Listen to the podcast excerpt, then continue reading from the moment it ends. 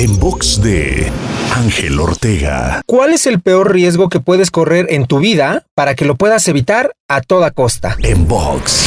El peor riesgo que puedes correr en la vida es no correr ninguno.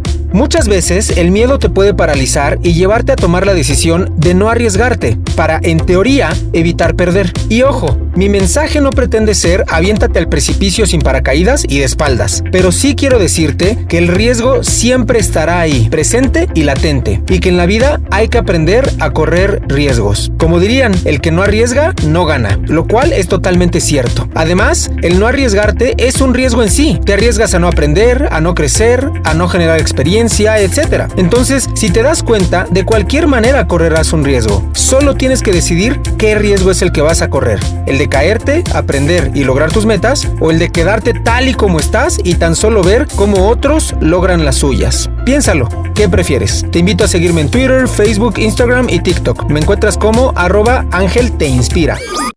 En box de Ángel Ortega.